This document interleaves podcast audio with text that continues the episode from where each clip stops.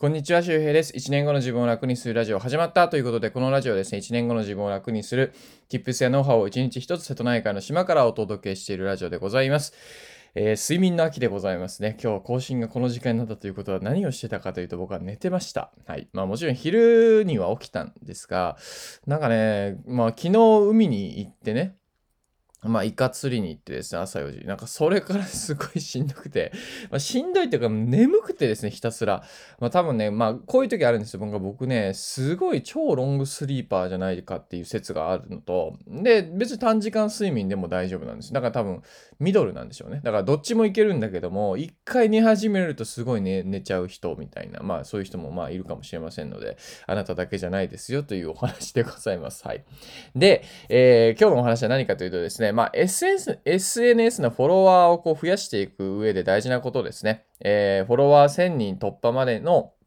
一番大事なことということで、えー、結論ですが、フォロワー1000人突破まで一番大事なのは、えー、自分のアカウントではないということです。まあ自分のためのアカウントではなく、フォロワー1000人までは相手のためのアカウントだと思って、えー、運営していくということですね。で、まあ僕もフォロワー数がですね、まあ3年前の、まあ夏頃はまだですね、まあ総フォロワー、いろんな SNS 全部入れてですね、1000人ぐらいでした。で、それから今7万人を超えるぐらいになってきましたね。Twitter が3万人とか、えー、まあポッドキャスト系がね、えー、まあ2万人とか、えー、行ってきて、まあ、YouTube だとこの前5000人行きましたね。で、まあ、その、まあ、多いか少ないかっていう話じゃなくてですね、まあ、1000人ぐらいはね、何かの媒体で持っておくと、まあ、すごくそこまでも勉強になるし、まあ、マーケティングもかなりのね、えー、そうだな、もうほんとフォロワー1000人まででマーケティングの、まあ、こうやって言うとあれですけど、まあ、7割ぐらいは完了するんじゃないかなっていうぐらい、あの、すごくね、基礎基本が詰まっているので、まあ、なんかね、SNS 使ってさ、人生変えてやろうとか、世界変えてやろうとか、そんなこと別に全く思わなくてもよくて、まあ、ちょっとなんかやってみようかなみたいな好奇心でいいと思うんですよね。で、あの、これちょっと余談なんですけど、まあ、なんか SNS がやるときにさ、あの、さっきも言ったんですけど、世界変えてやろうとか、まあ僕も若干思ってた時期ありますけど、そもそも皆さんさ、好きなことやるときに、そんな世界変えようなんて思わないじゃないですか。映画見るのにさ、よし、この映画を見る目的が、この映画を見て僕は世界を変える男になることだなんて思いながらね、映画見る人いないと思うんですよね。普通に見て、あ、感動した。で、その感動したからなんで感動したんだろうとかの心に残っていて、えそれが数年後もしかしたら何か自分もストーリーを生み出していきたい、創作をしていきたいっていうきっかけになる作品になったかもしれないですよね。うん、だから別にそんな意気込んでねや、やらなくてもいいんですよ。まあ、それは余談なんでね、置いときます。で、えっ、ー、と、まあ、フォロワー1000人までなんですけど、あのまあ、ハーチュさんがね、インフルエンサーのハーチュさんが言ってたのは、まあ、フォロワー1000人までは、えー、自分の情報ではなくて、相手のための情報だよと。うん。あの、よくね、こう、まあ、伸びない人というか SNS 運用で伸ばそうと思ってる、まあ、要するにフォロワー1000人超えたいなと思ってるのになかなか超えない人がやってることは、まあ、自分語りをしてしまってるんですよね。自分の話を聞いた、聞き、聞いてほしくて SNS をやってるということです。いや、当たり前なんですが、あの、皆さんが映画を作った時に、皆さんの、なんかね、あの、自助伝みたいなさ、なんか映画を作っても誰も見に来ないですよね。皆さん映画監督でそれ最初にやりますか？やらないでしょ、多分ね。うん、よっぽど自分好きだったらやるかもしんないけど、ではなく、ではなく、多分一番最初作るんだったら何か人が気になるストーリーとか、まあ、なんかね、あの、脚本とか作ってやると思うんですよ。SF の世界になったらどうなるんだろうとか、ね、わかんないですけどね、自分のお腹の中にエイリアンがいたらどうするんだろうみたいな、もう完全にエイリアンの話じゃないかって感じですけどね。そう、まあまあ、あの、その話は置いといて、まあそんな感じで、まあ、相手の気になることをやっぱ基本は出していくと思うんですよ。で、SNS もそうです。要するに、えー、自分の体験や自分の、まあ、経験が誰かのためになる、そういうコンテンツを作っていく、そういうアカウントを作っていくのがまず大事なことですね。で、じゃあ自分の体験、経験相手にな、どどんな価値生み出せるかわからないですっていう人が多分多いと思うんですが、まあ別にこれは今なくても全然大丈夫で、後から気づいていくパターンの人が多いです。で、まあなんだろう、自分が例えば10コンテンツを持ってて、えー、じゃあこれがコンテンツになるって思う8割のところには意外とコンテンツがなくてですね、いや、これネタなんねえだろみたいな2割ぐらいのところに実はあったりします。で、これはまあ SNS のこう相談を僕も受けることが多くなってですね、まあそういうことを聞いてても、やっぱりこう、僕はこっち言った方がいいのになと思うことを本人は気づいてないことがすごく多いですね。うん。で、これは別にいい悪いじゃなくて、あの、やっぱり、まあ SNS やっていってるとですね、まあ相手目線みたいなたいのがかなりついてくるんですよ。そう。あの、だから何を相手は求めていて、自分が今何すべきかっていうことがわかるんですよ。これ別に SNS だけじゃなくて人生を豊かにすることですから。だから SNS 頑張っていくと、まあそういうふうにまあ人間関係も僕は良くなっていくし、うん、いざという時にその力を発揮すればですね、ものすごく仕事ができる人みたいなね、えー、感じでね、あの、まあブランディングというか、あ評判も上がったりすると思うので、僕はすごく SNS はそういう面ではものすごくいいね、あの練習方法だなと思うんですよ。で、ついでにそこにフォロワーついてきて、まあ例えば、まあね、みんな嬉しくないですか？普通にフォロワーが多くてさ、いつも見てますって言われてなんか病む人います？いつも見られてる？とかならないでしょ？嬉しくなるじゃないですか。だからもっとね、あより面白い情報を届けたいなとかって思うわけですよ。で、僕の音声コンテンツね、このポッドキャスト、ラジオもしてますが、やっぱりね、うん、インプットの機会が増えました。インプットというのも、まあ、この、ここで話すために、ここで分かりやすい話ができるために、えー、何か仕入れてこようとか、なんかちょっと面白い小話をね、仕入れてこようとか、やっぱそういう風になりますね。うん。だからそういうこう目線もついたり、まあ要するにギブの精神が養われていくのがすごくこの SNS の、まあ正しいというか、まあ、うん、まあ増える SNS って、まあなんだろう、難しいな。別に増やさないといけないわけじゃないんだけどね。でもまあフォロワー1000人を超えてね、自分でこう大きなバズもなくね、えー、超えてる人っていうのはそういう目線がついてると思うし、で、それがこう1000人を超えてですね、3000人、5000人、1万人とね、えー、伸びていってる人を見るとですね、あ、やっぱりうまいなと思う思うし、あの、相手目線がすごく備わってるなと思いますね。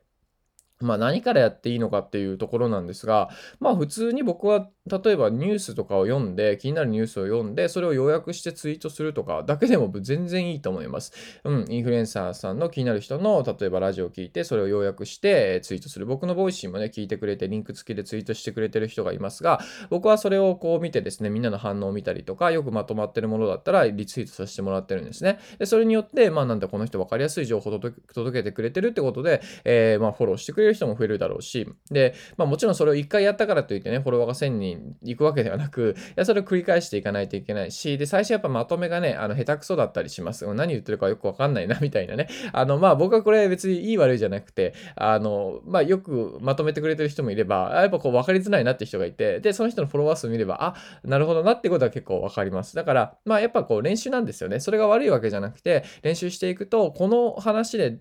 どういう切り口でこのね、まとめればいいのか。まあ、シンプルなんですけどね。要するに相手を迷わせないことだし、えー、僕はこの放送で伝えたかったこと何なのかってことをパッとね、えー、理解できる。まあそういう力って本当ね、あの皆さん今は全然わかんないかもしれないんですけど、あの SNS やっていくと、あのマジであの身につきますよ。うん。あの、これは本当にね、僕は大学も行ったし、まあ高校とかでもまあ、まあでもあんま勉強してなかったな。でも進んでね、この SNS 頑張ってるこの3年間によってすごい身についたし、まあある種頭の回転早いですねとか、引き出し多いですねとか、引き出しギューンですねとかね、えー、言われたりすることが、え、増えたんですけど、でもそれって別に、なんか別に難しいことやってるわけじゃなく、まあ日々アウトプットしたりインプットしたりとか、えー、なんかこうどうし、どういう動きを自分がしたらいいのかって常に考えてきた。まあまあある種マーケティングをずっとしてるということですね。人間関係もマーケティングですからね。あの、ね、例えば誰かと喫茶店に行った時に、喫茶店に行く前からもうマーケティングは始まっていて、じゃあどっちが店を決めるのか、集合場所を決めるのかとかね、えどっちが案内するのかとか、まあ、全てそれもマーケティングですよ。うん。そう。要するに相手目線で自分が動けるかってことですよね。で、そのを規模を増やしてですね、フォロワー1000人とか1万人でそのマーケティングやっていけば、それは皆さんがね、売りたい商品が売れるわけですよ。当たり前ですけど。うん。あだってもうその届けるときには、宣伝するときには相手がもう欲しいっていう状態になってますから、ほぼね。それがマーケティングですから。うん。これはね、すごくこう、皆さんの身を助けるね、一つのね、スキルになるかなと思います。そして人間関係もね、良くなると思うので、うん、なんか僕はね、本当 SNS1000 人ぐらいだったらみんなやった方がいいんじゃないかなっていうふうに思いますね。勉強がてらとして。学問だと思ってやるのがね、僕はいいかなと思います。だから、まあよくね、SNS だとこう、やっぱ自殺とかさ、なんかそういうこう、ネガティブな面が語られますが、ネガティブがあるということはポジティブもあるということですからね。そう、ネガティブがあるからダメというわけじゃなくて、そのことを言い始めたら車乗れないですから、車は人ね、えー、年間何何何百人か、まあ、ある意味車が引いてるわけですから、そのことを言い始めたらみんなタクシーとかバスとか乗れなくなっちゃうわけですからね。はい。だからネガティブなとこだけ見るんじゃなくて、ポジティブなとこを見ながら自分でバランスをとっていくっていうことがね、すごく大事なのかなと思います。ぜひ、えー、フォロワー1000人突破したい人は、あの、まずはね、相手のためのアカウントだと思って、えー、ぜひ運用してみてください。えー、また次回お会いしましょうじゃねえか、続きますね。はい、えー、というわけで今日の合わせて聞きたいを紹介しておきます。まあ今日ね、フォロワーの増やし方っていう話をしたんですが、あの、何をやったらいいかっていうのをね、まずはね、何をやってはいけないかっていうのを押さえた方が早いですね。それ以外をまずはやっていくっていうのは意外と早いので、えー、もう1年前かな、これね、あの、フォロワーを増やすためにやってはいけないことということをね、えー、話してる回があるので、まあ、ああ、そっか、何やっちゃいけないのかよくわかってないなっていう方はですね、まあ、今日の例えばね、フォロワー1000人まで自分を出していこうと思った時に、まあ、まあ、あんまり自分語りをしてしょうがないんですよ。今日ね、ランチをこれ食べたとか、まあ、そればっかりになってしまったらやっぱ増えないですから、えー、そういうことをね、まとめてますので、よければ気になる方はね、合わせて聞きたい、聞いてみてください。あの、寝すぎてね、もう本当ね、何言ってるかよくわかんなかったところもあるかもしれませんが、意外とでもね、なんか二日酔いで話してても、昔の聞いたりするんですけど、うん、瀬戸さんが後ろで猫が今、あの、ネズミのおもちゃで遊んでますの、音がちょっと入ってるかもしれませんが、あの、なんか意外とね、話せたりするんですよね。だからまあ皆さんも音声コンテンツとか、ね、ちょっとしんどいな、更新がしんどいなと思った時も、まあ、そのしんどさの中話してみるのもね、いいのかなと思います。もう今日ね、更新せずに寝ようかなと思ったんですよ、もうこのままね。もうだって9時だし、うん、もういいかと思って、でもね、まあ夜にちょっと聞きたいなって、夜たまたまつけてね、聞いて、あ、これが役に立ったっていう人もいるかもしんないし、あっと思ってね、頑張って えー、更新をしておきました。まあ明日の朝聞いてくれる人も多分いるだろうと思うしね。うん。えー、明日久しぶりに高知に、まあ、久しぶりでもないのか、あの、イケハヤさんとまたね、えー、話しに行くので、まあ、なんか、 Voicy のコラボも、まあ、プレミアムの方でね、コラボしようかなとは思うんですが、ね、9月もコラボしてるので、まあ、あの、プレミアムリスナー入ってる方は、また10月もコラボ対談、多分、えー、時間があればすると思う。多分大丈夫だと思いますが、えー、タコ買ってきてくださいって言われましたね。いや、池谷さんタコめっちゃ好きなんですよね。瀬戸内海。やっぱね、いや、うちの近くのスーパーガンガンタコ売ってますから、やっぱ高知とかはなかなか手に入らないっていうことで、まあ多分あると思うんだけどな。まあ明日午前中にちょっとスーパー覗いてみて、えー、行きたいなと思います。起きれるかな？大丈夫かな？いや、これ寝すぎて夜眠れない可能性ありますからね。まあ多分、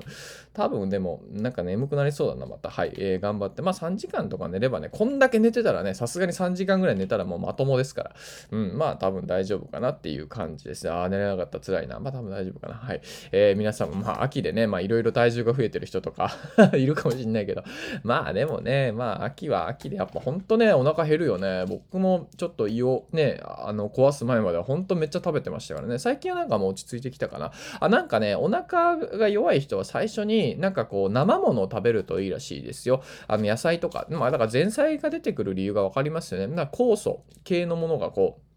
お腹の中にあると、えー、なんかあるその後アルコールとかちょっとね胃にダメージがあるものを食べたり飲んだりしても結構こう胃を守ってくれるというか、えー、そうらしいのでなんか僕もね意識してちょっと最近大根おろしが好きになったんで大根おろしとねあのななめたけっていうのかな？あのえのきをさちょっとあの醤油とかでこうね軽く炒めるというかね煮て、うん、であれでやったんですけどいや美味しいんだよね。大根おろしとなめたけうまいな。うん。はい。えー、といういうことで、僕もまあ、あの、体調とかも気をつけて、えー、過ごしていこうかなと思うので、皆さんもね、体調の変化、ね、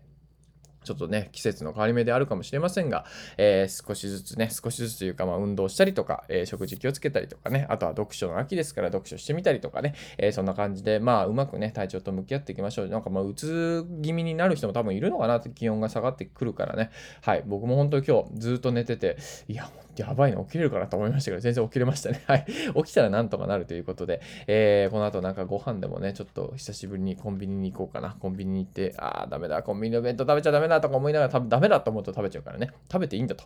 たまには食べていいんだと思いながら、えー、食べたいと思います。食べるんかい。はい。えー、というわけで皆さんも体調気をつけてお過ごしください。また次回お会いしましょう。バイバーイ。